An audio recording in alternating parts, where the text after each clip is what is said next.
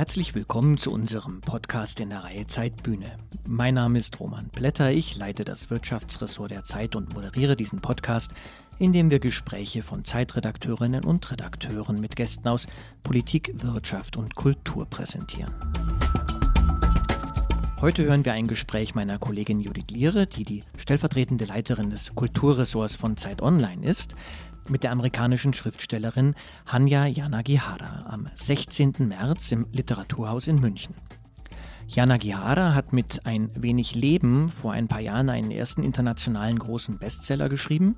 Jetzt ist ihr neues Buch mit dem Titel Zum Paradies erschienen. Über beide Bücher hat meine Kollegin Judith Liere mit ihr im Literaturhaus gesprochen. Vor allem geht es natürlich um den neuen Roman, der aus drei Teilen besteht, zwischen denen jeweils 100 Jahre liegen. Und alle drei Teile spielen in demselben Haus in New York. Einmal geht es 1893 um eine Geschichte in einer fiktiven Vergangenheit, in der die Menschen in der freien Welt so leben und lieben dürfen, wie sie wollen und möchten. Und in der Homosexualität, die in diesem Roman eine große Rolle spielt, als selbstverständlich anerkannt ist. Dann der zweite Teil des Romans spielt 1993 wieder in demselben Haus als Manhattan von AIDS erschüttert wird. Und der dritte Teil des Romans spielt dann im Jahr 2093 in einer von solchen bestimmten Welt. Aus diesem Roman hat der Schauspieler Thomas Hauser am Abend im Literaturhaus Textpassagen vorgelesen, die nun auch gleich in dem Podcast eine Rolle spielen werden und vorkommen werden. Und natürlich das Gespräch meiner Kollegin Judith mit der Schriftstellerin Anja Jana Gihara. Aber hören Sie selbst.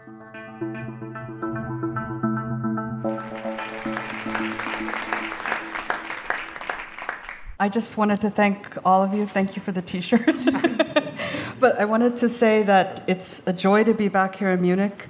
As some of you know, my father went to university uh, here in 1964. So when I came here five years ago, it was the high point in his life. I don't think that anything I've done since has really equaled that.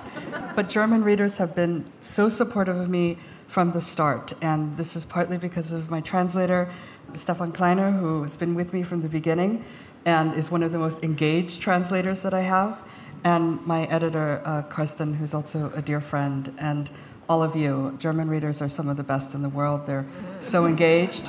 They read more American literature than Americans. And, um, and I'm very grateful and honored to be back with you, you know, six years later. So thank you so much for coming tonight.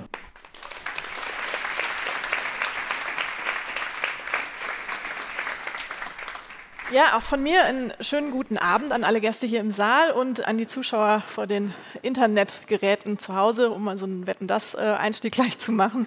Guten Abend an Thomas Hauser und vor allem welcome Hanya Janik Yara.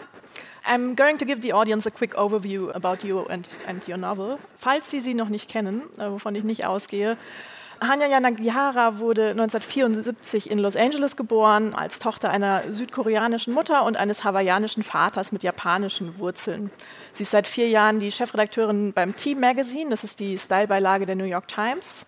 Und außerdem ist sie natürlich Schriftstellerin. Ihr erster Roman ist 2013 erschienen, The People in the Trees. Der hieß Das Volk der Bäume auf Deutsch. Da ist er erst 2019 übersetzt worden. Und ihren großen Durchbruch hatte sie 2016 mit A Little Life, ein wenig Leben, der Roman, der auf ungefähr 1000 Buchseiten die Geschichte erzählt von vier Freunden in New York, von Missbrauch, von Liebe, von ganz tiefem Unglück und von dem ganz großen Wert der Freundschaft. Und ich weiß nicht, wie es Ihnen geht, aber ich glaube, es ist wahrscheinlich eines der meist vollgeheulten Bücher der letzten Jahre. Ich habe schlimm geheult und gerne. Rund zweieinhalb Millionen Mal hat sich der Roman weltweit verkauft und jetzt ist gleichzeitig in den USA und auch in Deutschland der neue Roman To Paradise zum Paradies erschienen. Und Yanagihara erzählt darin in drei Teilen, angelegt in drei unterschiedlichen Jahrhunderten, drei Versionen, ich würde sagen, des amerikanischen Experiments. Es geht um die Suche nach Freiheit, nach Wohlstand und nach Glück. Der erste Teil spielt 1893. New York gehört zu diesen sogenannten Free States, in denen die Menschen relativ frei sind und eigentlich so leben und lieben dürfen, wie sie es möchten. So scheint es jedenfalls auf den ersten Blick. Der zweite Teil spielt 1993. Manhattan steht da im Bann der AIDS-Epidemie und ein junger Mann mit hawaiianischen Wurzeln verschweigt seinem älteren reichen Freund Erschütterungen aus seiner Kindheit.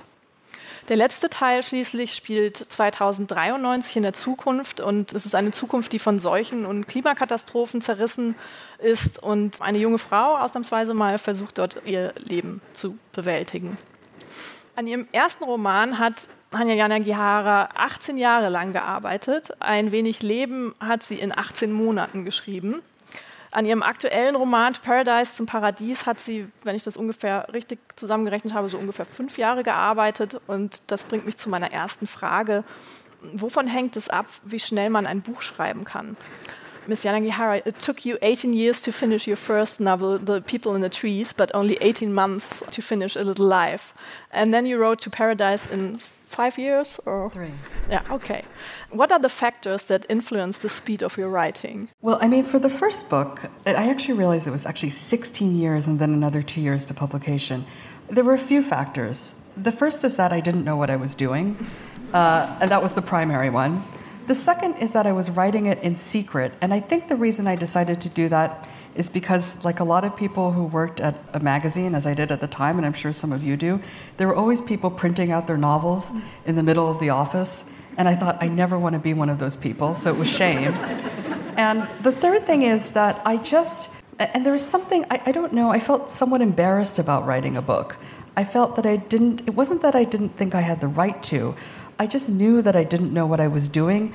It, it made me quite ashamed. Mm. But then in 2009 or so, no, that must it must have been earlier. In 2007, I told my best friend, I confessed to him, and after that, things went very quickly because I finally had someone to be accountable to. A Little Life.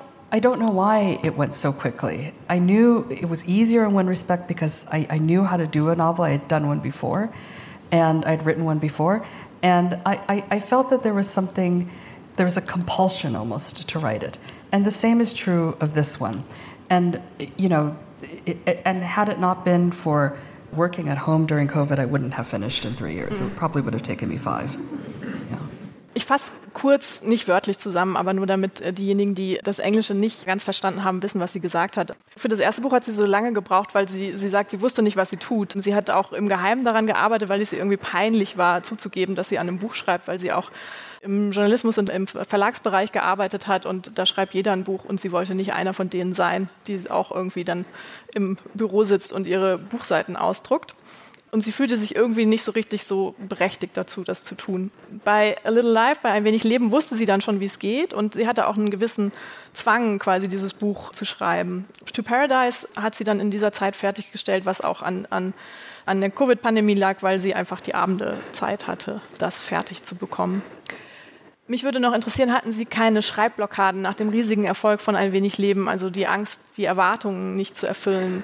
After such a huge success that you had um, with A Little Life, um, some authors may experience writer's block. Did you have to deal with this too? Or? Not really. I mean, I, I knew that I wasn't going to write the same sort of book as A Little Life. I knew that I couldn't. You know, when I was reading in Amsterdam, someone stood up and said, How does it feel knowing that you'll never achieve the same sort of success and popularity? this is quite mean.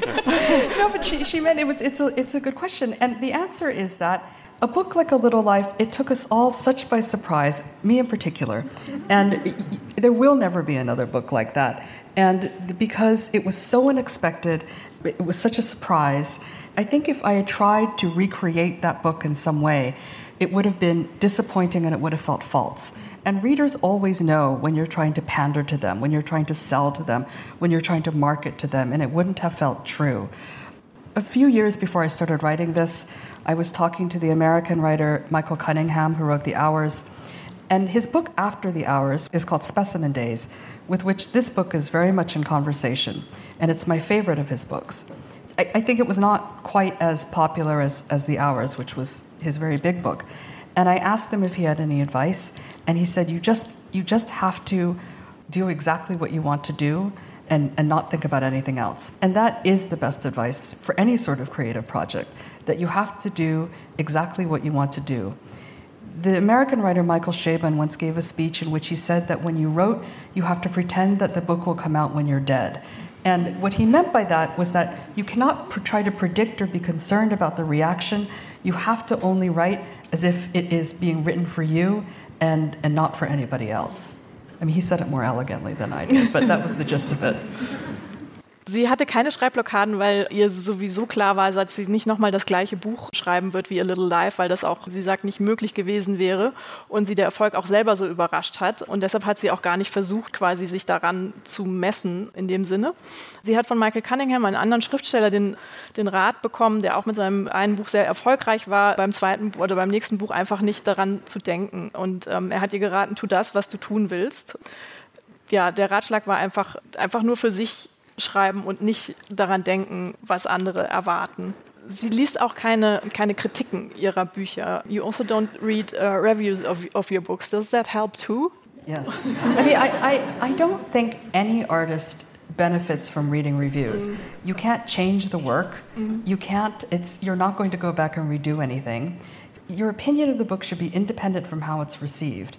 And if, if a critic can make you feel better, can make you suddenly feel like you've done a good job, or a critic can make you feel like you, uh, you're a failure, then you are investing too much time thinking about the critical reception and not enough time thinking about the book. Also sie sagt, kein Schriftsteller oder keine Schriftstellerin hat was davon, ähm, äh, Kritiken zu lesen, weil Kritiker einem auch einfach nicht dabei helfen können, bessere Bücher zu schreiben, womit sie wahrscheinlich sehr recht hat. Dass sie das nicht liest, hilft eben auch, sich von dieser Erwartungshaltung zu befreien. Ein wenig Leben hat eine riesige und sehr leidenschaftliche Fangemeinde. Ein paar Fans sitzen auch hier ganz erkennbar an den T-Shirts. Sie müssen tausende Nachrichten von Lesern bekommen haben. Viele posteten bei Instagram Fotos von Tattoos, die vom Buch inspiriert wurden. Was löst das bei Ihnen aus? A Little Life has a huge and very passionate fan base. You must have received thousands of messages and pictures of tattoos inspired by your book. How does this make you feel when you see these pictures. Well, first, are you sure you don't want to stand up and show the audience?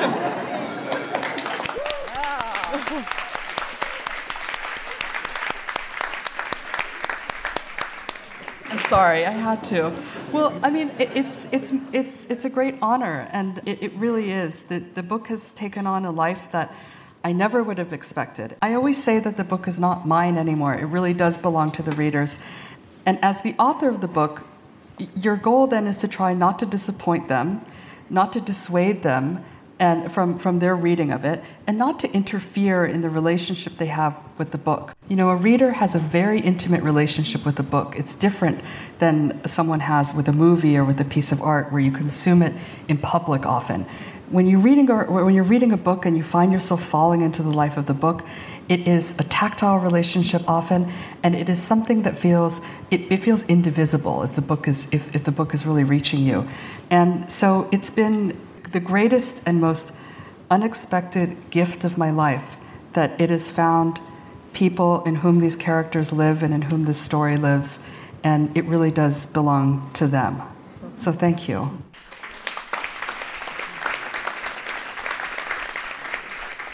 Sie, sie, bedankt sich bei den Lesern, die äh, solche Fans von diesem Buch geworden sind und sie sagt, das Buch hat ein Eigenleben bekommen und es gehört damit auch eben den Lesern und die einfach auch eine ganz besondere und eine ganz intime Beziehung auch zu so einem Buch eingehen. Und sie sagt, es ist das größte Geschenk ihres Lebens, dass sich das so entwickelt hat. Sie haben angefangen, zum Paradies zu schreiben, als Donald Trump Präsident der USA wurde. Welchen Einfluss hatte das auf Ihren Roman? You started writing to Paradise during the time that Donald Trump became President of the United States. Which influence did that have on your, on your new book? Well, I started writing it, I, I, started having the idea for it in early 2017, which was when Trump announced his Muslim ban, uh, which banned the citizens from seven predominantly Muslim countries from entering the US, either as immigrants or often as, as visitors. And it made me start thinking in a much more active way about the central mythology of America, which is that America is a paradise. And of course, the original meaning of a paradise is a walled garden. And, you know, a walled garden is obviously not an inviting place. And of course, for many people in America who had a different experience in the country, America has never been a paradise. But the reason that the metaphor endures is because it's just true enough. For people whose ancestors chose to come to the country, mine did many generations ago, four generations ago, it is something of a heaven. So we have a great conflict in America between this enduring and potent and deeply flawed mythology and our unwillingness to give it up because it is not entirely untrue. And that's how the book really began. Sie hat angefangen zu schreiben, als äh, Trump gerade das, den Muslim-Ban, also das Einreiseverbot für Menschen aus muslimischen Ländern erlassen hat. Und sie sagt, dass ein Paradies ist ja eigentlich ein, ein eingemauerter Garten, also eigentlich gar keine wirklich freie Vorstellung. Und trotzdem ist es aber auch eine, eine Himmelsvorstellung für ganz viele Menschen, auch die in die USA kommen. Und genau diesen, auch für ihre eigene Familie. Und genau um diesen Konflikt herum hat sie dann zu schreiben begonnen. Ich würde einmal überleiten zu Thomas Hauser, damit wir einmal reinhören in den Roman. Wir werden jetzt, er wird jetzt gleich den Anfang des Buchs lesen. Die inhaltliche Klammer der drei Romanteile ist ein Haus am Washington Square in Manhattan, den wir hinter uns sehen, in dem die Protagonisten von allen drei Teilen wohnen. Jetzt kommt erstmal der erste Teil, also der spielt 1893. Da geht es um einen jungen, reichen Mann namens David Bingham, der sich entscheiden muss, ob er eine arrangierte, standesgemäße Ehe mit einem anderen Mann eingehen möchte. Guten Abend. Er hatte es sich zur Gewohnheit gemacht, vor dem Abendessen um den Park zu gehen. Zehn Runden, an manchen Abenden so langsam, wie es ihm behagte, an anderen zügig und dann die Stufen des Hauses wieder hinauf und in sein Zimmer, um sich die Hände zu waschen und seine Krawatte zu richten, ehe er sich wieder nach unten zu Tisch begab. Heute jedoch, als er eben aufbrechen wollte, sagte das kleine Dienstmädchen, das ihm die Handschuhe reichte. Mr. Bingham hat mich gebeten, Sie daran zu erinnern, dass Ihr Bruder und Ihre Schwester zum Abendessen kommen. Und er sagte, ja, danke für die Erinnerung, Jane, als hätte er es tatsächlich vergessen und sie machte eine kleine Verbeugung und schloss die Tür hinter sich. Er würde schneller gehen müssen, als wenn er frei über seine Zeit hätte verfügen können, doch er stellte fest, dass er vorsätzlich das Gegenteil tat und sich stattdessen langsamer als üblich bewegte und dem Klacken seiner Stiefelabsätze lauschte, das entschlossen durch die kalte Luft schallte. Der Tag neigte sich dem Ende zu und der Himmel war von jenem tintigen Violett, bei dessen Anblick er nicht umhin konnte, sehnsuchtsvoll an seine Schulzeit zurückzudenken, fern von hier, und zuzusehen, wie alles sich schwarz schattierte und der Umriss der Bäume sich vor ihm auflöste, als bestünde er aus etwas Rauchigem und Veränderlichem. Der Winter nahte, und er hatte nur seinen leichten Mantel angezogen. Dennoch ging er weiter, verschränkte die Arme vor der Brust und klappte die Mantelaufschläge hoch.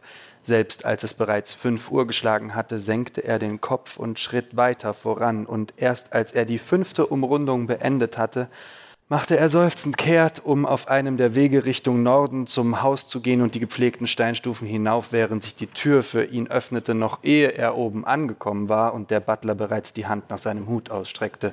Im Salon, Mr. David. Danke, Adams. Er stand vor den Türen zum Salon und fuhr sich mehrmals mit den Händen durchs Haar. Eine nervöse Angewohnheit sowie das wiederholte Glattstreichen seiner Stirnlocke, wenn er las oder zeichnete, oder das sanfte Hindurchziehen seines Zeigefingers unter der Nase, wenn er nachdachte oder beim Schachspielen wartete, bis er am Zug war oder wann immer er Zeuge irgendeiner Darbietung wurde, ehe er abermals seufzte und beide Türen zugleich aufstieß mit einer Geste, die Selbstvertrauen und Überzeugung demonstrieren sollte, ob obgleich er beides selbstverständlich nicht besaß. Sie sahen geschlossen zu ihm herüber, aber unbeteiligt, weder erfreut noch bestürzt, ihn zu sehen. Er war ein Stuhl, eine Uhr, ein über eine Sofalehne geworfener Schal, etwas, was das Auge so oft zur Kenntnis genommen hatte, dass es nun darüber hinwegglitt, dessen Anwesenheit so vertraut war, dass es bereits zum Bühnenbild gehörte, ehe sich der Vorhang hob. Wieder einmal zu spät, sagte John, bevor er irgendetwas hätte sagen können, aber Johns Stimme war mild und er schien nicht in tadelnder Stimmung zu sein, wenngleich man sich bei ihm nie ganz gewiss sein konnte. John, sagte er, die Bemerkung seines Bruders übergehend und schüttelte ihm und seinem Ehemann Peter die Hand. Eden, er küsste zuerst seine Schwester und dann ihre Ehefrau Eliza auf die rechte Wange. Wo ist Großvater? Im Keller. Ah. Einen Augenblick lang standen sie alle schweigend da. Und David verspürte kurz die alte Verlegenheit, die er oft in Bezug auf sich und die anderen beiden, die Geschwister Bingham, empfand, dass sie einander nichts zu sagen hatten. Oder ehe, dass sie nichts zu sagen wussten, solange ihr Großvater nicht anwesend war, so als existierten sie füreinander nicht durch ihr gemeinsames Blut oder ihre Geschichte, sondern allein durch ihn. Arbeitsreicher Tag? fragte John.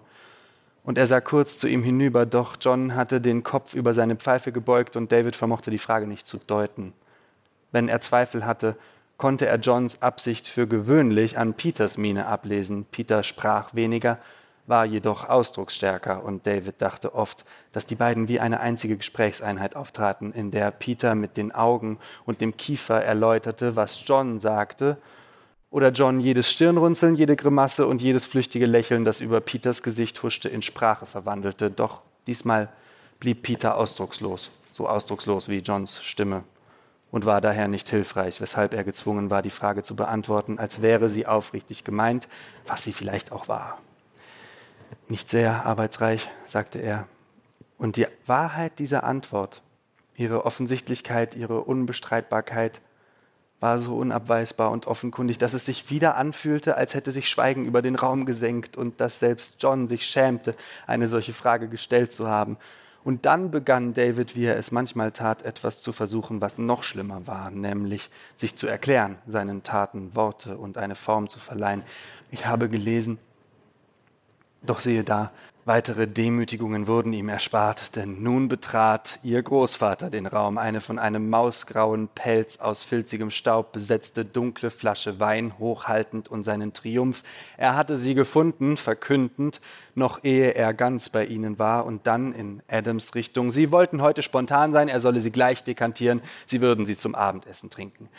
Ah, und sieh an, welch liebliche Erscheinung sich zu uns gesellt hat in der Zeit, die ich brauchte, um diese vermaledeite Flasche zu finden, sagte er und schenkte David ein Lächeln, ehe er sich der Gruppe zuwandte, so dass dieses Lächeln sie alle einschloss, eine Einladung, ihm an den Esstisch zu folgen, was sie auch taten.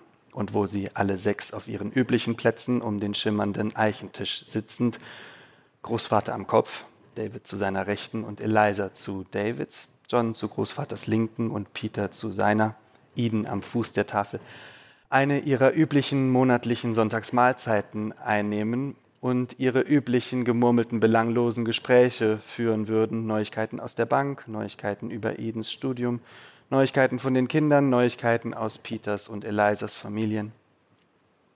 Draußen stürmte und loderte die Welt. Die Deutschen rückten immer weiter nach Afrika vor, die Franzosen säbelten sich noch immer durch Indochina und weniger weit entfernt die jüngsten Schrecken in den Kolonien, Erschießungen, Hinrichtungen durch den Strick und Züchtigungen, Opferungen, Vorgänge zu fürchterlich, um sie sich zu vergegenwärtigen und dennoch so nah. Aber nichts von alledem, schon gar nicht das, was sich in nächster Nähe ereignete, durfte die Wolke von Großvaters Abendessen durchdringen, in der alles weich war und das Harte schmiegsam gemacht wurde. Selbst die Seezunge war so fachmännisch gedünstet, dass man sie lediglich mit dem gereichten Löffel aufnehmen musste und die Gräten sich dem sanftesten Druck des Silbers beugten. Dennoch war es schwer, schwerer denn je, der Außenwelt das Eindringen zu verwehren, und beim Dessert, einem leicht wie Milchschaum geschlagenen Syllabub aus Ingwerwein, fragte David sich, ob die anderen ebenso wie er an diese kostbare Ingwerwurzel dachten, die in den Kolonien gefunden und ausgegraben, zu ihnen hier in die Freistaaten gebracht und von Koch für viel Geld gekauft worden war. Wer war gezwungen worden, die Wurzel auszugraben und zu ernten? Wem hatte man sie fortgenommen? Nach dem Abendessen kamen sie wieder im Salon zusammen, und Matthew goss ihnen Kaffee und Tee ein, und Großvater hatte sich auf seinem Sessel nur ein klein wenig zurechtgesetzt, als Eliza plötzlich aufsprang und sagte, Peter, ich wollte dir doch schon die ganze Zeit das Bild dieses außergewöhnlichen Meeresvogels in dem Buch zeigen, von dem ich dir letzte Woche erzählte. Und ich habe mir geschworen, dass ich es heute Abend nicht wieder vergesse. Großvater Bingham, gestatten Sie. Und Großvater nickte und sagte, selbstverständlich, mein Kind. Und dann stand auch Peter auf und sie verließen Arm in Arm den Raum und Eden wirkte stolz, eine Frau zu haben, die über ein so gutes Gespür für alles um sie herum verfügte die vorausahnte, wann die Binghams unter sich sein wollten und wusste, wie sie sich auf elegante Weise empfehlen konnte. Eliza hatte rotes Haar und mächtige Glieder, und wenn sie den Salon durchquerte, zitterten und klirrten die kleinen gläsernen Ornamente, die die Tischlampen säumten, doch in dieser Hinsicht war sie behende und flink, und sie hatte allen Anlass, ihr für ihren Scharfsinn dankbar zu sein. Sie würden also das Gespräch führen, das Großvater ihnen im Januar angekündigt hatte, als das Jahr noch jung gewesen war, und doch hatten sie Monat für Monat gewartet. Und Monat für Monat nach jedem Familienessen und nachdem erst der Unabhängigkeitstag, dann Ostern, dann der 1. Mai und dann Großvaters Geburtstag vorübergegangen waren und dann all die anderen besonderen Anlässe, zu denen sie sich versammelten, hatten sie es nicht und nicht und wieder nicht getan, und nun war der zweite Sonntag im Oktober, und sie würden es zu guter Letzt doch tun. Auch die anderen begriffen augenblicklich, worum es ging, und alle kamen herbei, kehrten zu Tellern und Untertassen mit angebissenen Gebäckstücken und halbvollen Teetassen zurück, stellten gekreuzte Beine wieder ordentlich nebeneinander, richteten Rücken gerade auf, bis auf Großvater, der sich stattdessen tiefer in seinen Sessel lehnte, dessen Sitzfläche unter ihm knarrte. 1893 ist also der Ausgangspunkt dieses Romans. Ähm, warum ausgerechnet dieses Jahr? Why did you choose the year 1893 as a starting point for your novel? Well, for a couple of reasons. You know, I wanted to write a book about the end of centuries, you know, a fantasiac novel, and because it is when um, humans start thinking about their recent past and what might become in, of them in the future. But it was also the year that America, it was a year in which America was deep into its imperialist adventures. It, this was the year that the last queen of Hawaii, Liliuokalani, was overthrown, and five years later, the country would be annexed by the United States. One of the things that I hope this book does is it provides a sort of history of my life as an American. So if you grew up on the West or, or in Hawaii, as I did, you'll see certain things in this book. And if you didn't, or if you grew up somewhere else entirely, you won't see them, but it shouldn't affect your experience and your enjoyment of it. So, for example, all of the characters' last names, Bingham, Bishop, Cook, and Griffith, are after American missionary families who arrived in the islands in the 19th century and intermarried with the royal family. In the third part of the book, which I know we'll get to, the relocation centers where the sick are sent are actually the names of Japanese American internment camps where Japanese Americans were sent during World War II because the government thought they might be traitors. But the larger point is that America's period of colonialism, of manifest destiny, is not terribly well discussed, I think, if you live on the east coast of, of the country. And, and I wanted to, in some way, insert a mention of, of, of this perhaps not much discussed part of American history. Sie wollte zum einen ein Buch darüber schreiben, das an den, am jeweils am Ende des Jahrhunderts spielt, weil sie sagt, dass es eine, ein Zeitpunkt ist, an dem die Menschen über ihre jüngste Vergangenheit und über ihre Zukunft nachdenken. Und zum anderen hat sie dieses Jahr gewählt, weil das eine Zeit war, in der äh, die Vereinigten Staaten sehr stark kolonialistisch aktiv waren. Es ist das Jahr, in dem die letzte Königin auf Hawaii abgesetzt wurde und dann wurde das Land zur Kolonie. Sie sagt auch, dass sehr viele Anspielungen in, in, ihrem Roman drin sind, die sich auf diese Geschichte beziehen. Also alle Nachnamen der Hauptfiguren, Bingham, Bishop, Cook äh, und so weiter, die im Buch auftauchen, sind Namen von amerikanischen Missionaren, die nach Hawaii gegangen sind. Auch die Lager, die im dritten Teil, der in der Zukunft spielt, erwähnt werden. Die Namen dieser Lager ähm, sind die gleichen Namen, die die japanischen Deportationslager damals hatten. Sie hat sich dafür entschieden, weil sie findet, dass der Kolonialismus der USA einfach eine, eine Zeit ist, über die noch zu wenig gesprochen und diskutiert wird. Der erste Teil des Buchs nimmt auch Bezug auf Henry Janes Roman Washington Square aus dem Jahr 1880 und da geht es ebenfalls wie in To Paradise um eine arrangierte Ehe. Allerdings ist Yanagiharas New York von 1893, da ist die gleichgeschlechtliche Ehe erlaubt und mich würde interessieren, warum sie sich für diesen Kniff in der Geschichte entschieden hat. The first part of the book refers to the novel Washington Square by Henry James as well. But your version of uh, New York from 18 93 is very progressive when it comes to same sex marriage. Why did you choose to change this point in history? It wasn't so much that I decided to deliver. It, the point of the book is not so much that it's, it's a country with same sex marriage, and more that it's a vision of America that's divorced from Puritanism. And I think many of us who live in America, which is technically a secular country, but you'd be mistaken for thinking otherwise sometimes, have wondered what if the country were not founded on such a punitive kind of Christianity, what would happen? You know, I mean, immediately the idea of what love was and what kind of love is acceptable would change, and so would different gender roles. But some things would not change. You know, it, it, this version of America, the Free States, doesn't want black people to live within their borders. They're anti Semitic. They don't want Native Americans to live there. And that is the central contradiction of America for many people. That one person's idea of paradise or, or heaven means by, you know, by definition almost being exclusionary to somebody else. Sie sagt, sie wollte eine Vision von Amerika ähm, entwerfen, wenn es nicht von Puritanismus, äh, vom Puritanismus geprägt gewesen wäre und sich überlegen, wie Amerika dann aussehen würde. Die anderen Probleme äh, wie Rassismus und so weiter bestehen ja weiterhin auch in ihrer Gesellschaft. Und es ging ihr darum, quasi diesen zentralen Widerspruch rauszustellen, dass das Paradies für den einen etwas ganz anderes ähm, für den anderen sein, der, der dadurch ausgeschlossen wird.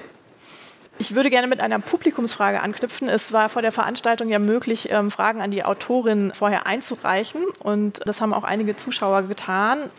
Und eine Frage, die sehr viele gestellt haben, war die Frage, warum schreiben Sie aus der männlichen Perspektive? Um, we also have some questions that our audience submitted before the event. And one thing that a lot of your readers want to know is why did you choose to write from the male perspective? I don't know. Once, once you've finished your third book, there are certain themes that begin to announce themselves that often your translators will point out to you or your editor, and you have no idea what they mean or why they're there. For example, you know, why are there no mothers in my books? I don't know.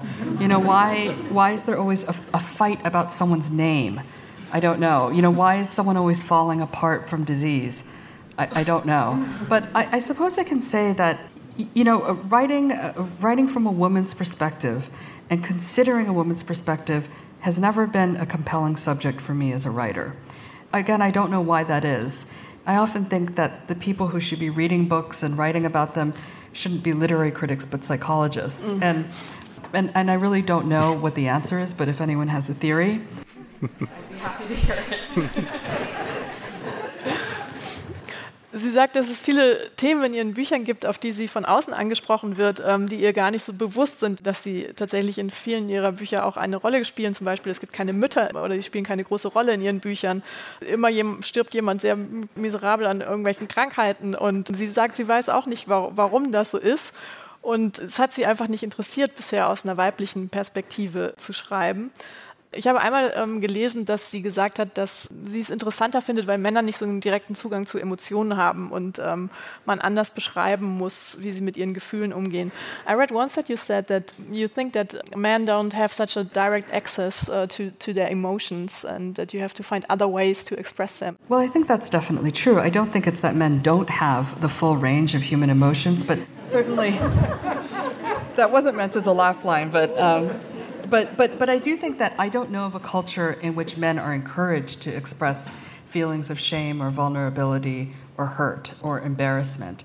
And I have always been interested, you know, as a citizen and as, and as a woman, about what happens when, you know, half of our population is not encouraged to talk about those feelings.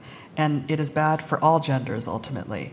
And, you know, someone once asked me what a little life would be if the characters were female. And first of all, be over in about 50 pages because Jude would go to therapy and be able to talk about his feelings, and that would be the end of the book. But, but, but there, is, there is a great amount of denial and talking around things that, you know, in many of, of my books, the male characters are saying, I can't speak, I don't have the words. And, and, and males traditionally, and I think most Western cultures and Eastern ones as well, are certainly not taught to express certain emotions and not encouraged to speak them aloud. Also sie sagt, Männer haben auch Gefühle, das sei schon auch, auch so. Das Problem ist nur tatsächlich, dass sie in vielen Gesellschaften nicht unbedingt dazu ermutigt werden, sie zu zeigen, was letztlich schlecht für, für alle Geschlechter ist. Sie wurde einmal gefragt, was wäre, wenn sie ein wenig Leben mit vier Frauen als Protagonistin ähm, geschrieben hätte. Dann hat sie gesagt, ja, das Buch wäre wahrscheinlich nach 50 Seiten zu Ende gewesen, weil Jude dann einfach in Therapie gegangen wäre und über seine Gefühle gesprochen hätte und damit wäre das Problem gelöst geworden. Im dritten Teil des Buchs gibt es aber eine weibliche Protagonistin, aber ausgerechnet eben eine, die sehr eingeschränkt in ihren Emotionen ist. Ähm, würde mich interessieren, ob es ein kleiner Kompromiss war, auch mal die weibliche Perspektive zu beleuchten. In the third part of your book, the main character is a young woman, but a woman that has only limited access to their emotions. So, was that a little compromise to get at least a bit of the female perspective uh, in your in your work, or why did you choose a woman there? You know, I don't know. I, I just had this sense of Charlie, the, the, the female character in the third part of the book, and she was the character who came to me most clearly and most cleanly and, and, and most quickly. It's not that, for a while, I did experiment with not making her a woman at all, but it seemed too false. You know, it's interesting, in, in some other languages, in Dutch, for example, and in Spanish, Stefan, you'll be interested to hear this. They they made the language for Charlie. If, if I don't know any of you have read it, they made it. De, they degendered it as much as possible. Not not to suggest that she considered herself non-binary, but to suggest that her femaleness was, if not incidental to her, something that she wasn't quite sure how to grasp or how to own. Mm. And Charlie, uh, in Charlie, I wanted to make someone who sounded affectless, but nor I didn't want the reader to try to diagnose her. Mm. I didn't want them to try to pathologize her. The you know you should read her, but not try to try, try to name what's wrong with her or what's different about her. She is somebody who is like all of the characters in the book, all the protagonists in the book, feels outside of a society to which she technically belongs. And it was that sense of, of somehow feeling herself amiss, understanding that she couldn't follow the conversation, but not knowing how she couldn't follow the conversation that I wanted to, to suggest. Mm-hmm. Charlie kam mir als Figur einfach als Frau quasi logisch vor. Ähm, sie erzählt auch, dass sie in den niederländischen und spanischen Übersetzungen etwa sehr genderneutral übersetzt wurde, dass auch quasi also ihre Weiblichkeit da keine größere Rolle spielt. Und ihr ist wichtig, dass die Leser die Figur nicht pathologisieren und sich fragen, was genau nicht mit ihr stimmt. Und es geht eigentlich auch eher darum, dass sie eben eine Außenseiterposition hat. Mhm. Eine weitere Frage, die auch von den Zuschauern eingereicht wurde mehrmals, warum geht es so oft um Homosexualität in den Büchern? Another question that came from the audience quite um, a few times, why is homosexuality always a topic in your books? Well, I don't think it actually is. The first book it wasn't. The second book, you know, as my best friend, who's my reader, pointed out, and this was when I was writing it, he said, I don't think Jude and Willem are actually gay. And certainly they don't, they are gay insofar as two men in a sexual loving relationship are gay, but they don't think of themselves as politically or culturally gay. That could be splitting hairs. I mean, I mean, there's the unsatisfying answer, which is that I don't know again, and then there's the there's the there's the theory, and the theory is that, you know, on one hand, I was I, I was very interested in, in the time I started writing this about mostly gay artists, queer artists, as we'd say in the states, who are writing queer lives into history. And it's not that gay lives have never existed throughout every culture and every, every period of time, but that their presence in literature and in history has been coded, that people have had to look for it. And so part of it was a desire to, to write deliberately into a clear protagonist role, a life that we don't hear about very often in historical fiction. The other thing is that I suppose when you consider yourself some kind of outsider, and most writers do in one way or another, you often it's often useful, I think, to write in the skin of another because it makes you imagine another life and it also makes you find the universal and the specifics of that life. Why they're gay men, I'm not really sure. I don't I would never claim to have any sort of greater under, understanding of the identity as if, first of all, as if there is a, a thing as a single, you know, gay male identity, which I don't think there is. But it was more often sometimes, and I know this sounds like a, a very pretentious answer, but sometimes the characters simply announce themselves to you and you choose to follow them or not. Mhm. Sie hat zuletzt den schönen Satz gesagt, dass sich die Figuren einem einfach manchmal präsentieren und sie eigentlich einem, zu einem kommen als, als Schriftsteller. Sie glaubt gar nicht, dass das so ein großes Thema in ihren Büchern ist. Im ersten Buch ist es keins. Und man könnte auch darüber diskutieren, ob es tatsächlich eine, eine schwule Liebesbeziehung in A Little Life, in ein wenig Leben ist. Es sind zumindest zwei Männer, die sich lieben, aber vielleicht nicht zwei Männer, die in einer politischen Kategorie als, als schwul oder homosexuell zu bezeichnen sind. Das jetzt in dem aktuellen Roman Homosexualität vorkommt, liegt auch ein bisschen daran, dass sie tatsächlich sich bewusst dafür entschieden hat, auch in historischen Stoff einfach ein schwules Leben abzubilden oder ein homosexuelles Leben abzubilden, das einfach sonst in so einem Stoff gar nicht vorkommt, obwohl es das eben trotzdem gab. Und was sie generell reizt daran, diese Perspektive einzunehmen, ist eben, dass sie sagt, als Schriftstellerin ist es interessanter, quasi sich eine andere Haut äh, überzuziehen und dadurch ganz andere Prozesse zu verstehen und, und Figuren anders zu verstehen, als wenn man nur aus seiner eigenen Perspektive schreibt. Ein weiteres großes Thema in den Büchern ist die Kluft zwischen armen und reichen Menschen. Und Mich würde interessieren, ob Sie glauben, dass dieser Graben zwischen den sozialen Klassen für immer bestehen bleiben wird, auch wenn unsere Gesellschaft in anderen Bereichen vielleicht fortschrittlicher wird. Another big topic in your novels is the gap between rich people and poor people. Do you think that even if our society becomes more progressive and open minded in other areas like sexual identities or race, that the gap between the social classes will stay forever? Well, first I should say all novels are about money. I mean, it, it's, it's, it's a very, you know, it's a contemporary myth to think that, that literature is not about, fundamentally about money. But when you look at Thomas Mann, when you look at Tolstoy, when you look at you know, Dickens, when you look at Austen, all of those books are about money, and all of them are about class, and all of them are about how money limits a character's possibilities and also in, can, can expand them. And so um, I, I think it seems ridiculous to try to write a novel set in any kind of society that doesn't acknowledge the presence of money, the importance of it, and how it changes people's fates. I mean, I say this partly as a joke, but you know, I'm often asked why Jude is so rich in A Little Life. And the answer is if he wasn't, it would the entire book would be about health insurance. It would be about trying to get health insurance, paying for health insurance, you know, you know, talking to creditors. It, it, it, you cannot write a book specifically about America, you know, the greatest capitalist experiment on earth, and mm. not have it explicitly be about money. Mm. Which is not quite an answer to your question, but it's an answer. Ja. Sie sagt, dass letztlich einfach alle Bücher um Geld gehen. Also Thomas Mann, Tolstoy und Dickens. Es geht immer darum, dass Armut Menschen einschränkt und Geld einfach Schicksale verändert. Sie hat auch dann noch gesagt, dass Jude in A Little Life zum Beispiel so reich ist, eben weil er in den USA lebt, einfach dem ganzen Buch nur darum gehen würde, wie er sich seine Krankenversicherung leisten könnte. Ihre eigene finanzielle Situation wird sich durch den Bestseller-Erfolg von Ein wenig Leben stark verändert haben, würde ich mal denken. Hat das auch Ihren Blick auf die Welt verändert? Gehen Leute anders mit Ihnen um? I guess that your personal financial situation changed a lot with the success of A Little Life too. Has your perspective on life changed through this, or do people treat you differently now? No. I mean, has it changed that much? I don't know. I still have a job. I still, in fact, have the same job as I had when I came here last time. the best thing about A Little Life's success is really that it offered me the opportunities to meet people I would never have met before.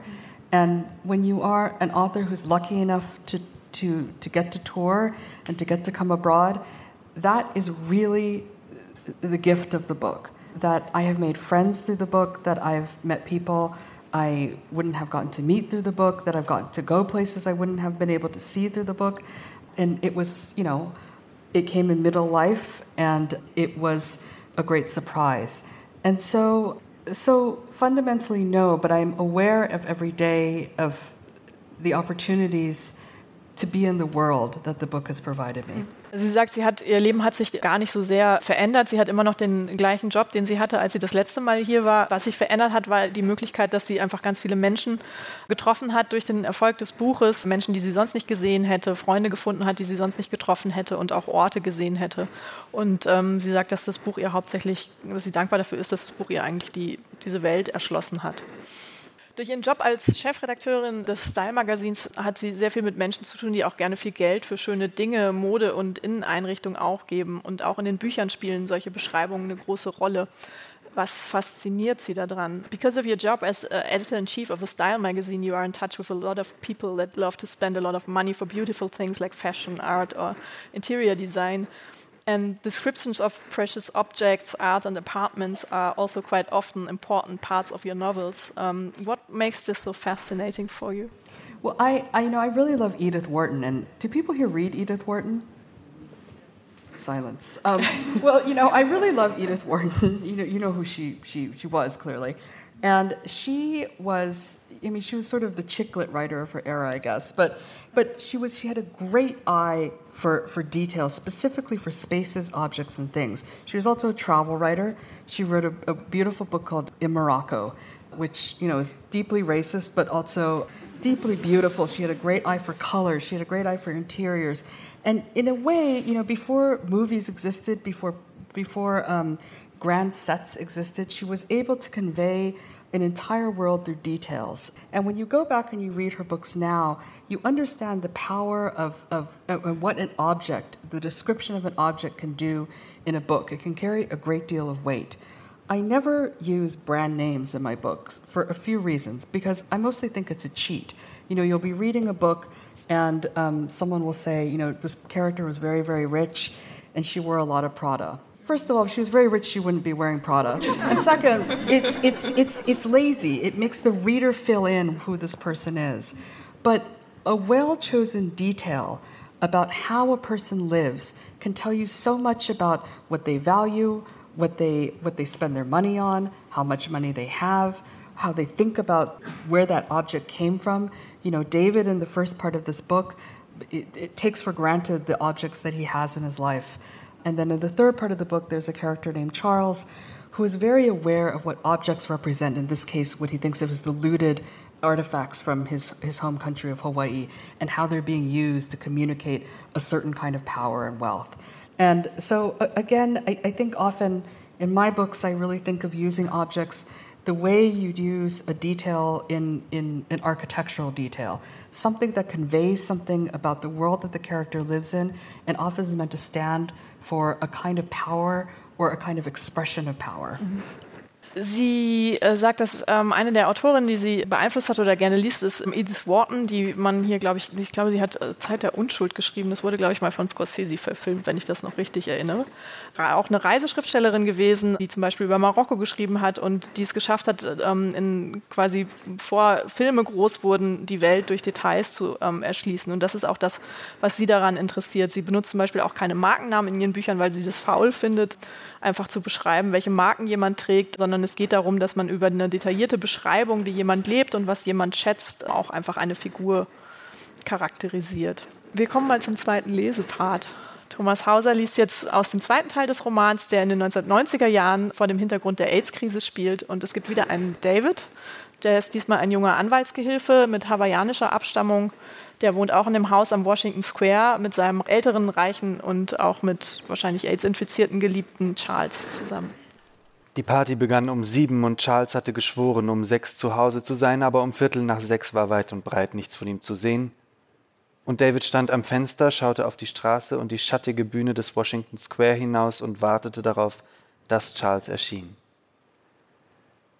Während seiner Zeit auf dem College hatte die Theaterwerkstatt der Schule ein Stück aus dem 19. Jahrhundert aufgeführt über eine Erbin, die einen Mann zu heiraten hoffte, der sie nach Überzeugung ihres Vaters nur wegen ihres Geldes umwarb.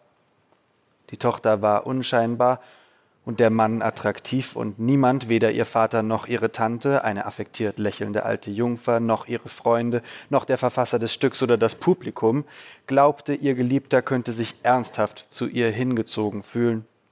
Die Erbin war die einzige, die etwas anderes glaubte. Die Sturheit, mit der sie an ihrer Überzeugung festhielt, sollte demonstrieren, wie töricht sie war, aber David sah darin eine Unbeugsamkeit, wie sie aus großer Selbstbeherrschung erwächst und wie er sie bei Charles bewunderte. In der Eröffnungsszene des zweiten Akts stand die Frau am Fenster ihres Hauses, das Haar in der Mitte gescheitelt und im Nacken zu einem straffen Knoten gebunden, mit zwei wie Vorhänge zu beiden Seiten ihres runden, lieblichen Gesichts herabhängenden Haarlocken und in einem Kleid aus pfirsichfarbener Seide, das um sie herum raschelte. Sie wirkte ruhig und sorglos. Die Hände hatte sie auf Hüfthöhe übereinander gelegt. Sie hielt nach ihrem Geliebten Ausschau. Sie war sich sicher, dass er zu ihr kommen würde. Und nun stand er in einer ähnlichen Pose da und wartete auf seinen Geliebten. Anders als die Erbin hatte er wenig Grund zur Beunruhigung, und doch war er beunruhigt. Aber warum? Charles liebte ihn, er würde sich immer um ihn kümmern, er hatte ihm ein Leben geschenkt, das er sich allein nie hätte leisten können, selbst wenn es ihm manchmal vorkam, als besäße er es nicht wirklich, sondern als wäre er nur die zweite Besetzung für eine Rolle auf die Bühne gescheucht, mitten in einer Szene, an die er sich nicht erinnern konnte, und würde die Stichworte seiner Mitspieler zu deuten versuchen, in der Hoffnung, dass ihm sein Text wieder einfiele. Als er Charles vor anderthalb Jahren begegnet war, hatte er mit Eden in einer Einzimmerwohnung an der Ecke 8th Street und Avenue B gelebt. Und auch wenn Eden ihre Straße aufregend fand, die stöhnenden Betrunkenen, die einen unerklärlicherweise anschrien, nur damit man zusammenzuckte, die langhaarigen Jungs, die sie morgens gelegentlich bewusstlos auf der Vordertreppe fanden, tat er es nicht. Er hatte herausgefunden, dass es am besten war, um genau sieben Uhr morgens zur Kanzlei aufzubrechen, ein wenig früher und er begegnete Partygängern und erfolglosen Drogendealern, die von der vergangenen Nacht nach Hause stolperten, ein wenig später, und er müsste an den ersten Bettlern des Tages vorbeigehen, die murmelnd um Kleingeld baten, während sie vom Tompkins Square Park nach St. Mark's Place schlurften. Hast du einen Quarter? Hast du einen Quarter? Hast du einen Quarter? fragten sie. Nein, leider nicht, hatte er eines Morgens gemurmelt, den Kopf gesenkt wie aus Scham und versucht, dem Mann auszuweichen. Normalerweise genügte das. Aber diesmal begann der Mann, ein Weißer mit einem verfilzten blonden Zottelbart, von dem ein Stück mit einer Schlaufe umwickelt war, ihm zu folgen. So dicht, dass David die Schuhspitzen des Mannes gegen seine Absätze tippen fühlte und seinen nach Pfeffer und Schwein riechenden Atem witterte. Du lügst, hatte er gezischt. Wieso lügst du? Ich höre sie doch in deiner Tasche, die ganzen klimpernden Münzen. Wieso lügst du? Weil du einer von denen bist, ein verschissener Bohnenfresser, ein verschissener Bohnenfresser, stimmt's? Er hatte Angst bekommen es war erst halb acht und die Straße war nahezu verwaist, aber ein paar Leute waren unterwegs, die da standen und die beiden angafften, als wäre es eine Aufführung zu ihrem Vergnügen. Das war etwas, was er an diesem Ort bald zu hassen begonnen hatte. Wie die New Yorker sich selbst dazu beglückwünschten, die Berühmten zu ignorieren und zugleich mit ungenierter Begeisterung den kleinen Dramen der Unscheinbaren und Durchschnittlichen zusahen, die sich auf der Straße abspielten. Er war inzwischen fast an der Third Avenue und in einer der seltenen Erlösungen, die einem die Stadt manchmal zuteil werden ließ, hielt der Bus gerade an seiner Haltestelle. Zehn Schritte und er wäre in Sicherheit. Zehn, neun, acht, sieben und dann stieg er ein und er drehte sich um und schrie den Mann an, seine Stimme schrill vor Angst. Ich bin kein Bohnenfresser! Oh, sagte der Mann selbst, einen Schritt auf den Bus zu, zu machen. Eine Art Frohsinn hatte sich in seine Stimme geschlichen, eine Freude darüber, eine Antwort bekommen zu haben. Verschissener Reißfresser, verschissenes Schlitzauge, verschissene Schwuchtel, verschissener Ithaka, scheiß auf dich. Nachdem sich die Tür geschlossen hatte, hatte der Mann sich gebückt und als der Bus losfuhr, war etwas gegen die Seite geschlagen und David hatte sich umgedreht und aus dem Fenster geschaut und hatte gesehen, wie der Mann, der jetzt nur noch einen Schuh trug, auf die Straße humpelte, um sich das Gegenstück wieder zu beschaffen. Als er im Büro ankam, nachdem er von der 56th Street quer durch die Stadt zum Broadway gelaufen war, hatte er sich wieder gefangen. Doch dann hatte er sein Spiegelbild im Flachglasfenster des Gebäudes gesehen und festgestellt, dass sein Stift ausgelaufen und die rechte Seite seines Hemds ganz mit dunkelblauer Tinte getränkt war. Oben war er zum Waschraum gegangen, nur um festzustellen, dass dieser unerklärlicherweise verschlossen war, und dann, fast atemlos vor Panik, zum Waschraum für die Führungskräfte, der frei war. Dort hatte er kraftlos an seinem Hemd herumgetupft, wodurch sich die Tinte ein wenig auflöste, aber nicht genug. Nun waren auch seine Finger und seine Wange blau gefleckt. Was sollte er tun? Es war ein warmer Tag, er hatte keine Jacke getragen, er würde ein Geschäft aufsuchen und sich ein Hemd kaufen müssen, und das konnte er sich nicht leisten, weder das Hemd an sich noch den Verlust des Lohns für die Stunde, die ihn der Kauf kosten würde. Er tupfte immer noch fluchend an seinem Hemd herum, als sich die Tür öffnete und er schaute auf und sah Charles. Charles war ihm bekannt. Er war einer der Mitgesellschafter und wohl recht attraktiv. Er hatte es zur Kenntnis genommen, aber nie weiter darüber nachgedacht. Charles war mächtig und alt. Sich weitere Gedanken über sein gutes Aussehen zu machen, war sowohl kontraproduktiv als auch unter Umständen gefährlich. Er wusste, dass die Sekretärinnen Charles ebenfalls attraktiv fanden. Er wusste auch, dass Charles nicht verheiratet war. Das war ein Umstand, der sie zu Spekulationen verleitete. Meinst du, er ist ein Homosexueller? hatte er eine der Sekretärinnen einer anderen zuflüstern hören. Mr. Griffith? sagte sie. Nein, er wirkt gar nicht wie einer von denen. Nun begann er sich zu entschuldigen dafür, dass er im Führungskräfte-Waschraum war, dass er voller Tinte war, dass er am Leben war. Aber Charles überging seine Entschuldigungen. Sie wissen, dass das Hemd hinüber ist, oder? fragte er. Und David hörte auf zu tupfen und hob den Blick und sah, dass er lächelte. Sie haben vermutlich kein anderes dabei. Nein, gestand er, Sir. Charles, sagte Charles, noch immer lächelnd. Charles Griffith, ich gebe Ihnen später die Hand. Ja, sagte er, natürlich, ich bin David Bingham. Er widerstand dem Impuls, sich erneut dafür zu entschuldigen, dass er sich im Waschraum der Führungskräfte aufhielt. Kein Land ist Eigentum, hatte Edward zu ihm oft gesagt, als er noch Edward hieß. Du darfst dich aufhalten, wo du willst. Er fragte sich, ob sich dieses Prinzip Edwards Meinung nach auch auf die Toiletten der Geschäftsführung einer Anwaltskanzlei im Zentrum von Manhattan anwenden ließ. Wahrscheinlich schon, wobei ihn das bloße Konzept einer Anwaltskanzlei eine Anwaltskanzlei in New York, eine Anwaltskanzlei, in der David arbeitete, schon angewidert hätte, bevor es um die Absurdität gegangen wäre, dass es in der Anwaltskanzlei unterschiedliche Toiletten gab, je nach Rang der Beschäftigten. Schande über dich, Kawika, Schande über dich, das habe ich dich nicht gelehrt. Warten Sie hier, sagte Charles und ging. Und David, der in den Spiegel sah und sich bewusst wurde, wie derangiert er wirklich aussah. Über seinem rechten Auge war ein Tintenklecks, der in die Haut einsickerte wie ein Hämatom, nahm seine Handvoll Papiertücher und ging damit in eine der Kabinen für den Fall, dass einer der anderen Gesellschafter hereinkam. Doch als die Tür zum Waschraum aufging, war es nur Charles, der eine flache Pappschachtel unter dem Arm trug. Wo sind Sie? fragte er. Er spähte aus der Kabinentür. Hier, sagte er. Charles wirkte amüsiert. Wieso verstecken Sie sich denn da drin? fragte er. Ich dürfte gar nicht hier sein, sagte er. Ich bin Anwaltsgehilfe, fügte er erklärend hinzu. Charles Lächeln wurde ein wenig breiter. Tja, Herr Anwaltsgehilfe, sagte er und nahm den Deckel von der Schachtel, in der ein sauberes, gefaltetes weißes Hemd zum Vorschein kam. Das ist alles, was ich habe. Es könnte Ihnen vielleicht ein bisschen zu groß sein, aber das ist doch besser, als den ganzen Tag wie die dunkle Seite des Mondes herumzulaufen, oder? Oder oberkörperfrei, hörte, hörte er sich sagen und sah, wie Charles Blick scharf und prüfend wurde. Ja, sagte er nach einer kurzen Stille, oder oberkörperfrei, das geht nun wirklich nicht. In allen drei Teilen des Romans tauchen die gleichen Namen immer wieder auf. Und da würde ich gerne wieder eine Frage stellen, die vom Publikum eingereicht wurde. Wie sind die jeweiligen Figuren in den drei Teilen eigentlich miteinander verbunden? Another question from the audience um, regarding the same names appear in each of the three parts of the book. How are the characters connected to each other? The characters are not connected to each other from book to book, but each there's each set of David, Edwards, and Charles form a kind of triangle. There's always somebody who needs care.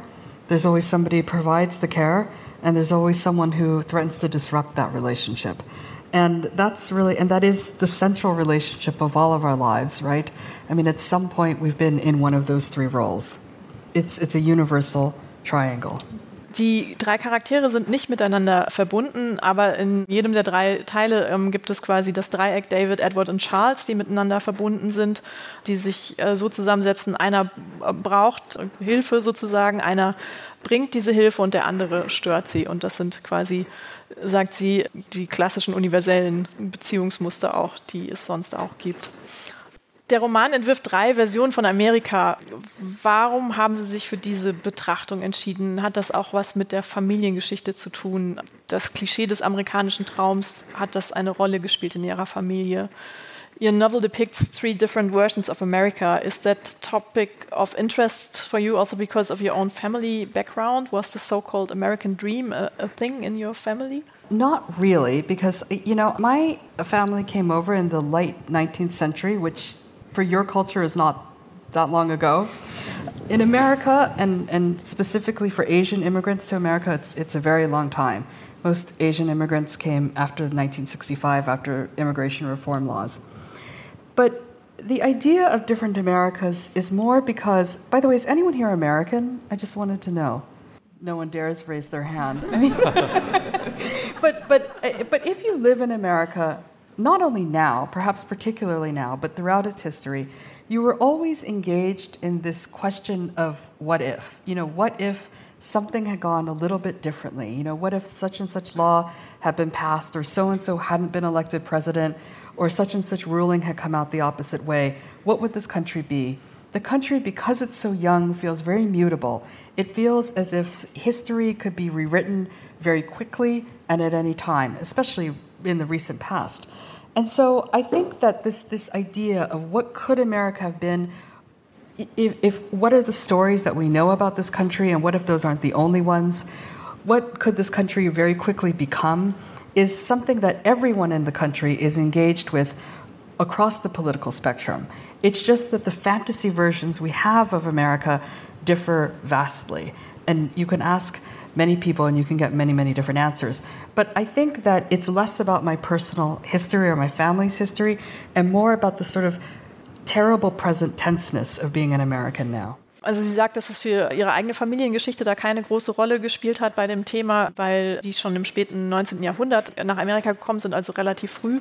Sie sagt aber, dass die Frage, was wäre, wenn äh, ein kleines Stück der Geschichte etwas anders verlaufen wäre, was würde aus unserem Land werden, eine Frage ist, die Amerikaner generell sehr beschäftigt und auch die Frage, was könnte aus diesem Land bald werden, dass da eine, eine Spannung gibt gerade und ähm, dass das deshalb ein, ein Thema ist. Häuser und Apartments spielen auch eine große Rolle in ihren Büchern, sind quasi fast Hauptcharaktere, zumindest in A Little Life und To Paradise. In Ein wenig Leben ist es das Apartment in der Lispinat Street, in Paradise ist es das Herrenhaus am Washington Square. Und Sie sind selbst als Kind oft umgezogen. Gab es da den Traum, quasi ein festes Zuhause zu haben? houses and apartments are often the main characters of your books. In A Little Life, it's the apartment in Lisbon, on Lisbonard Street. Into Paradise, it's the mansion on Washington Square. You yourself moved a lot as a child. Is that something that you dreamed of, having such a constant home like you're describing it in your books? Yes, definitely. I mean, until I, when I moved to New York as an adult, I was 20 when I moved to the city. And after five years, I had lived there longer consecutively than I'd ever lived anywhere in my life. And so, this idea of a family home of a place that you return to that when you when you think of what a home might be it, it's where you project your memories has never existed for me. So it's always been about a particular place in my case honolulu but this physical repository of things and memories and history and individuals has never existed for me. Our homes were very temporary. I think you know i think we moved maybe nine times before I was 17 and in maybe 13 houses. So, yes, I, I, suppose even though I never, unbelievably, I never thought about it this way until whoever asked this question asked it. But yes, it must be some sort of yearning for, for a place that I know I won't have to pack up and leave someday. Mm. Sie sagt, dass das tatsächlich ein Thema für sie ist. Ähm, äh, New York, wo sie jetzt seit äh, fünf Jahren wohnt, ist quasi, sie hat noch nie so lange an einem Ort gewohnt wie da. Sie ist als Kind sehr, sehr oft umgezogen und hatte quasi nie so ein, ein Zuhause, was man mit festen Erinnerungen und einer Geschichte verbunden hat. Und genau, das beschäftigt sie. Ein anderes zentrales, ganz, ganz zentrales Thema ihrer Bücher, ich würde sagen, für mich das zentrale Thema ist Scham. Ihre Figuren schämen sich für ihre Herkunft, dafür, wie sie aufgewachsen sind dafür, was sie erlebt haben, dafür, was ihnen andere angetan haben. Was macht das Gefühl so interessant? Shame is another central topic in your books. Some people in your characters in your book are ashamed of where they come from, how they grew up, um, of what they experienced, or of what other people um, did to them. What makes this emotion so interesting for you as a writer? Well, I mean, I always say that this is not entirely true and it's a bit reductive, that you know people are either fundamentally from shame-based cultures or guilt-based cultures. All of East Asia is from shame-based cultures, and and America is fundamentally a guilt-based culture. But when you think of shame and what it does to how a country imagines itself, if a country's grappling, it's a country's understanding, a country's naming of its shame, a country's ability to cope with its shame. I mean, this is quite relevant in this country affects not only its, its collective future, but how its individuals think about themselves as citizens. And although that was the intention in this book, I think it is a persistent feeling that many of us have, that it feels unnameable. We understand that many other people share it, but knowing that we are not alone in feeling shame doesn't make it feel any less lonely. And I, I suppose I am interested in, in those sorts of sensations the sensations that we as humans understand are not unique to us and that in fact are felt by many, many other people, but that become impossible to communicate. And I think a lot of my books are about people trying to communicate what feels impossible to them. Mm-hmm. Sie sagt, dass es grundsätzlich einen Unterschied zwischen Scham- oder Schuldbasierten Gesellschaften gibt und dass die ähm, USA eher eine schuldbasierte Gesellschaft sind.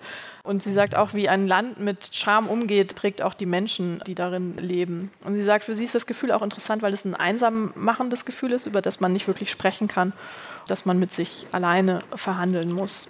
Two short questions. Viele Leser weinen beim Schreiben ihrer Bücher. Weinen sie auch manchmal beim Schreiben? A lot of people of your readers cry a lot while reading your books. Um, do you sometimes cry when you write your books? No. I'm not really a crier. But you know, my first reader never cried either. Why not? What's wrong with him or her?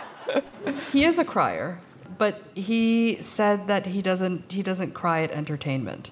Ah, okay, I understand that. Yeah, yeah I, I actually I don't cry a lot when I when I'm reading, but um, when I read a little live, I made a mistake to finish your book while I was riding on a train, oh. and I was oh. sobbing so hard that people stood up and came over and asked if they could help me. So, that's so nice. Uh, yeah, no, it's, well, it's embarrassing. I mean, that's so nice. Thank you. I have made my friend cry, yeah. but not through my writing. yeah. Glauben Sie, dass es auch sowas gibt wie eine Ästhetik in Schmerz und Leid? Do you think that there's something like an aesthetic of pain and suffering? No, I, I, don't understand where that comes from because I certainly don't fetishize it. It's not something that I'm drawn to in, in art or in life. And I don't think of my books as being particularly painful. I think of them, or, or, or rather, I don't set out to say I'm going to write something that feels very painful. I think that I, I write about fundamental emotions, but with the volume turned up higher. But the emotions that the characters experience in the books are not foreign to any of us. They're just louder. Mhm. Sie sagt, dass sie einfach über Gefühle schreibt, die uns allen vertraut sind. Sie dreht sie quasi nur ein, ein bisschen lauter. Wir haben noch eine Frage auch von den Zuschauern. Jemand möchte wissen, ob sie selber weiß, wie ihre Charaktere enden werden oder ob sie das auch für sich im Kopf offen lässt. Another question from one of our listeners. Do you know what becomes of each main character, or did you leave the endings open even inside your own head? I know the ending. But, you know, one of the things I wanted to sort of suggest is I'm sorry to keep going on about America, and that it seems self indulgent to whine about how uncertain it feels to be an American in this moment. But I, I do think that all of us are aware that that the future, the final chapters, the next chapter of what the country is, is unwritten and is very uncertain. And I wanted to try to capture some of that unknowability, that, that sort of fear and thrill and zing of being in the country right now, with, with deliberately unfinished endings for each of the three sections in the book, but I do know what happens to the characters. Mm-hmm. Also sie weiß, wie es mit den Figuren weitergeht. Ähm, sie wollte aber damit eine, eine Stimmung aufgreifen, die sie aus der amerikanischen Gesellschaft auch wieder beobachtet, dass eben sehr unsicher ist, in welche Richtung sich die Zukunft entwickeln wird. Ich würde jetzt zur letzten Frage tatsächlich schon kommen und die muss natürlich lauten, arbeiten Sie schon am nächsten Roman? And then it's the last question and of course it is, are you already working on something new? No, I'm not. Between finishing A Little Life, which I finished in 2013, and beginning this book in earnest in 2018, I didn't write a word. And at times it was worrying, but I think that, you know, I always say that you should not write a book unless it feels completely urgent and it feels like something only you can say. Because it's too much time, it takes too much stamina to not approach it that way. And so part of this fallow period, as I think of it, is simply trying to remain alert to the various possibilities and stories that announce themselves and knowing that when the right one does, I'll be able to recognize it. Sie arbeitet gerade nicht an was Neuem und sie möchte das auch erst, wenn sie quasi die Dringlichkeit ähm, fühlt, dass es wieder etwas zu sagen gibt. Und sie bleibt bis dahin einfach weiterhin offen auf die Geschichten, die ihr begegnen und um herauszufinden, ob es eine ist, die sie erzählen möchte. Zum Abschluss hören wir noch den dritten Teil der Lesung. Das ist der Auszug eben auch aus dem letzten Teil des Romans, der im Jahr 2093 spielt. An dem Tag, als ich meinen Ehemann zum ersten Mal traf, war ich nervös. Das war im Frühling 2087. Ich war 22. An dem Morgen, als ich ihn treffen sollte, wachte ich früher auf als sonst und zog das Kleid an, das Großvater mir irgendwo besorgt hatte. Es war grün wie Bambus. In der Mitte hatte es eine Schärpe, die ich zu einer Schleife band, und lange Ärmel, die die Narben verdeckten, die ich von der Krankheit hatte. Im Büro der Heiratsvermittlung, das in Zone 9 war, wurde ich in einen schlichten weißen Raum gebracht. Ich hatte Großvater gefragt, ob er bei dem Treffen dabei sein würde, aber er hatte gesagt, ich sollte den Bewerber allein treffen und er würde gleich draußen im Wartezimmer sitzen. Nach ein paar Minuten kam der Bewerber herein. Er sah hübsch aus, so hübsch wie auf dem Foto. Und ich war unglücklich, weil ich wusste, dass ich selbst nicht hübsch war und dass ich es durch seine Attraktivität noch weniger sein würde. Ich dachte, er würde mich vielleicht auslachen oder wegschauen oder sich umdrehen und gehen, aber er tat nichts davon. Er verbeugte sich tief vor mir und ich verbeugte mich auch und wir stellten uns vor, dann setzte er sich und ich setzte mich auch. Es gab eine Kanne Pulvertee und zwei Tassen und einen kleinen Teller mit vier Plätzchen. Er fragte, ob ich Tee wollte und ich sagte ja und er goss mir welchen ein. Ich war aufgeregt, aber er versuchte mir die Unterhaltung leicht zu machen. Wir wussten schon die wichtigsten Dinge übereinander. Ich wusste, dass seine Eltern und seine Schwester des Hochverrats für schuldig erklärt worden und in Arbeitslager geschickt und später hingerichtet worden waren. Ich wusste, dass er Biologie studiert hatte und an seinem Doktortitel arbeitete, bevor er wegen der Verwandtschaft zu Hochverrätern ausgeschlossen wurde. Er wusste, wer mein Großvater war und wer mein Vater war. Er wusste, dass ich durch die Krankheit steril war. Ich wusste, dass er sich entschieden hatte, sterilisiert zu werden, statt in ein Resozialisierungslager zu gehen. Ich wusste, dass er sehr klug war. Er fragte mich, was ich gerne aß, was für Musik ich gerne hörte, ob ich gerne an der Rockefeller arbeitete, ob ich irgendwelche Hobbys hatte. Treffen zwischen Verwandten von Hofverrätern wurden normalerweise aufgezeichnet, sogar Treffen wie dieses, also waren wir beide vorsichtig. Es gefiel mir, dass er so zurückhaltend war und dass er mir keine Fragen gestellt hatte, die ich nicht beantworten konnte.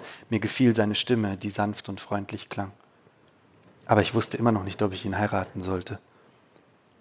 Ich wusste, dass ich eines Tages heiraten musste, doch wenn ich heiratete, hieß das, dass Großvater und ich nicht mehr allein waren, und das wollte ich so lange wie möglich hinausschieben.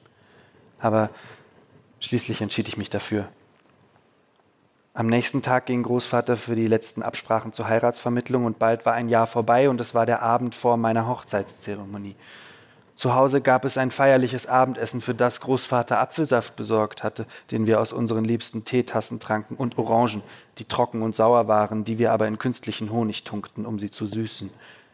Am nächsten Tag würde ich den Mann wiedersehen, der mein Ehemann werden würde. Seine Berufung gegen den Ausschluss von der Universität war abgelehnt worden, aber Großvater hatte für ihn eine Arbeit am Teich gefunden, wo er in der nächsten Woche anfangen würde. Als wir fast aufgegessen hatten, sagte Großvater, Kätzchen, ich will dir etwas über deinen künftigen Ehemann erzählen. Er war beim Essen die ganze Zeit über ernst und still gewesen, aber als ich ihn fragte, ob er wütend auf mich war, hatte er nur gelächelt und den Kopf geschüttelt. Nein, ich bin nicht wütend, sagte er, aber das ist ein bittersüßer Augenblick für mich. Mein kleines Kätzchen ist groß geworden und wird heiraten. Dann sprach er weiter. Ich habe lange überlegt, ob ich dir das sagen soll oder nicht, aber ich glaube, ich glaube, ich muss es tun aus Gründen, die ich dir erklären werde. Er stand auf, um das Radio einzuschalten, und dann setzte er sich wieder. Er schwieg lange. Dann sagte er, Kätzchen, dein künftiger Ehemann ist wie ich. Verstehst du, was ich damit meine? Er ist Wissenschaftler, sagte ich, obwohl ich das schon wusste. Oder er wollte jedenfalls Wissenschaftler werden. Das war etwas Gutes. Nein, sagte Großvater. Das heißt ja, aber das meine ich nicht. Ich meine, er ist wie, er ist wie ich aber er ist auch wieder ein anderer Großvater war. Dann verstummte er, bis er sah, dass ich verstand, was er sagen wollte. Er ist homosexuell, sagte ich. Ja, sagte Großvater. Ich wusste einige Dinge über Homosexualität.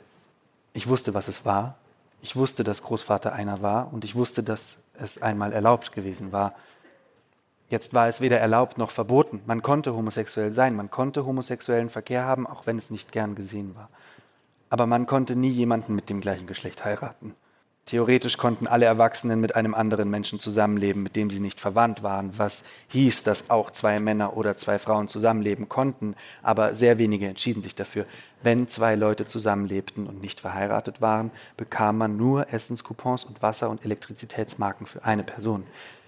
Es gab nur drei Arten von Wohnungen. Wohnungen für Alleinstehende, Wohnungen für verheiratete Paare ohne Kinder und Wohnungen für Familien, eine für Familien mit einem Kind, eine für Familien mit zwei oder mehr Kindern. Bis man 35 war, konnte man in einem Ein-Personen-Haushalt leben, aber dann musste man laut dem Heiratsgesetz von 2078 heiraten. Wenn man verheiratet war und geschieden wurde oder wenn man verwitwet war, hatte man vier Jahre, um wieder zu heiraten und war zu einer staatlich unterstützten Neuverpartnerung innerhalb von zwei Jahren berechtigt. Für Menschen wie Großvater gab es natürlich Ausnahmen. Der Staat erkannte auch alle schon bestehenden legalen homosexuellen Verbindungen an, aber nur bis 20 Jahre nach der Verabschiedung des Gesetzes. Jedenfalls war es unlogisch, sich zu entscheiden, mit jemandem zusammenzuleben, mit dem man nicht verheiratet war. Es war fast unmöglich, zu zweit von den Leistungen einer einzigen Person zu leben.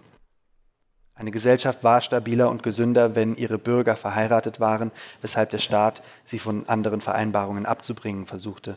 Andere Länder hatten die Homosexualität aus religiösen Gründen verboten, aber das war hier nicht der Fall. Hier versuchte man sie zu verhindern, da Erwachsene die Pflicht hatten, Kinder zu zeugen, weil die Geburtenrate im Land auf einen katastrophalen Stand gefallen war und so viele Kinder an den Krankheiten von 70 und 76 gestorben waren und so viele von den Überlebenden steril waren. Dazu war die Art und Weise, wie die Kinder starben, so schrecklich gewesen, dass viele Eltern und ehemalige Eltern gezögert hatten, weitere Kinder zu bekommen, weil sie sich sicher waren, dass die auf genauso schreckliche Weise sterben würden. Aber der andere Grund, warum man Homosexuelle ins Visier genommen hatte, war, dass sich so viele von ihnen dem Aufstand von 67 angeschlossen hatten. Sie hatten sich auf die Seite der Aufständischen geschlagen und der Staat hatte sie bestrafen und darüber hinaus unter Kontrolle halten müssen. Großvater hatte mir einmal erzählt, dass sich auch viele Angehörige ethnischer Minderheiten dem Aufstand angeschlossen hatten, aber sie auf die gleiche Weise zu bestrafen, das wäre widersinnig gewesen, weil der Staat alle brauchte, um die Bevölkerungszahl wieder hochzutreiben. Aber auch wenn Homosexualität nicht illegal war, sprach man nicht darüber. Außer Großvater kannte ich keine Homosexuellen. Ich hatte keine Meinung zu ihnen. Sie hatten einfach keinen wesentlichen Einfluss auf mein Leben. Oh, sagte ich jetzt zu Großvater. Kätzchen, setzte Großvater an, und dann verstummte er. Dann fing er wieder an zu sprechen. Ich hoffe, du wirst eines Tages verstehen, weshalb ich entschieden habe, dass diese Verbindung für dich die beste ist. Ich wollte einen Mann für dich finden, bei dem ich mich darauf verlassen konnte, dass er sich immer um dich kümmert, dass er nie die Hand gegen dich erhebt, dass er dich niemals anschreit oder herabmindert. Ich bin mir sicher, dass dieser junge Mann so jemand ist. Ich hätte es dir nicht sagen müssen, aber ich wollte es dir sagen, weil du nicht glauben sollst, es läge an dir, dass dein Mann und du keine sexuelle Beziehung habt. Du sollst nicht denken, es läge an dir, wenn er dich nicht auf bestimmte Arten liebt. Er wird dich auf andere Arten lieben oder dir seine Liebe zumindest auf andere Arten zeigen und das sind die, auf die es ankommt. Ich dachte darüber nach. Lange sagten wir beide nichts. Dann sagte ich, vielleicht wird er ja seine Meinung ändern Großvater sah mich an, dann senkte er den Blick, wieder herrschte Stille. Nein, sagte er sehr leise, das wird er nicht, Kätzchen. Das ist nichts, was man einfach ändern kann. Ich weiß, das klingt sehr dumm, weil Großvater so klug war und ich, wie gesagt, alles glaubte, was er sagte. Aber obwohl er mir gesagt hatte, es würde nicht so kommen, hatte ich immer gehofft, dass er sich in Bezug auf meinen Ehemann irren würde dass mein Ehemann sich eines Tages vielleicht doch körperlich zu mir hingezogen fühlen würde. Ich war mir nicht sicher, wie das genau ablaufen sollte. Ich weiß, ich bin nicht attraktiv. Ich wusste auch, selbst wenn ich attraktiv gewesen wäre, hätte es für meinen Mann nichts geändert.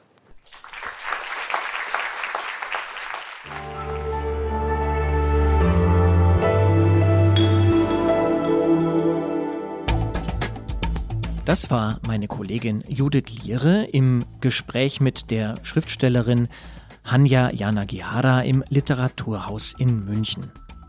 Weitere Gespräche wie solche meiner Kollegin Tina Hildebrand und mir mit Politikern und andere Interviews von Zeitredakteurinnen und Redakteuren mit Gästen finden Sie unter www.zeit.de/zeitbühne.